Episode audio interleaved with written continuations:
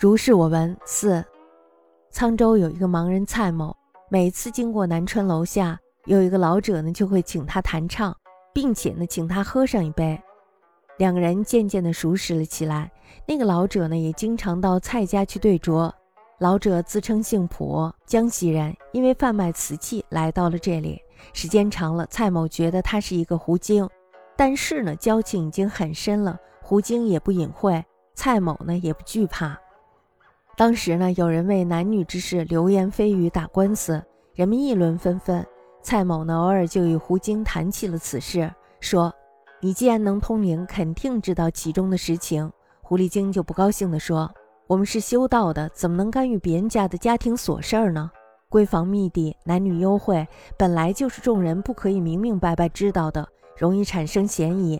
一只狗看到影子吠叫，常常呢引得一百只狗听见一起吠叫。”即使真有其事，和外人又有什么相干呢？图一时之快意说出来，让别人家子孙几代都蒙羞，这已经是伤了天地之间的和气，招来鬼神的记恨。何况杯弓蛇影，毫无凭据，却添油加醋，好像自己亲眼所见一样，让别人既不能忍受，也不能申辩，往往导致抑郁难言，含冤丧命。这种怨恨之气，更是过几辈子也难以消除。如果有幽灵，难道就没有夜报吗？恐怕刀山剑树上不能不为这种人安排一个位置吧？你向来质朴诚实，听到这种事儿本来应该掩耳，却还要查问真伪，你想要干什么？难道是因为失明还不够，还想被割舌吗？胡晶说罢呢，扔下了杯子，径直走开了。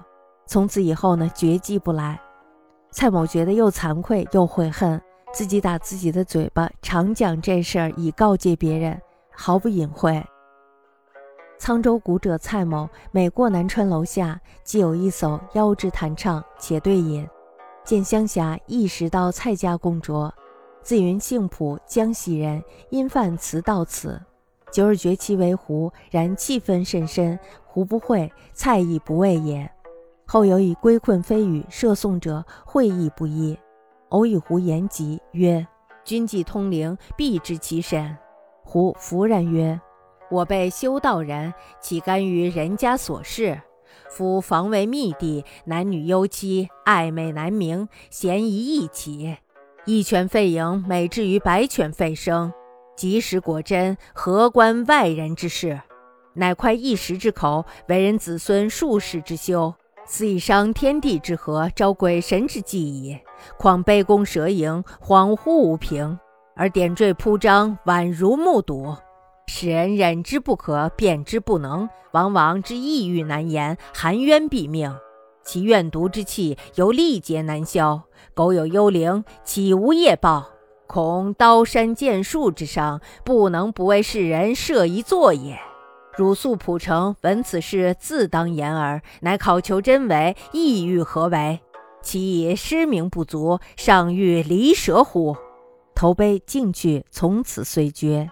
蔡愧悔，自辟其家，横竖以借人，不自隐匿也。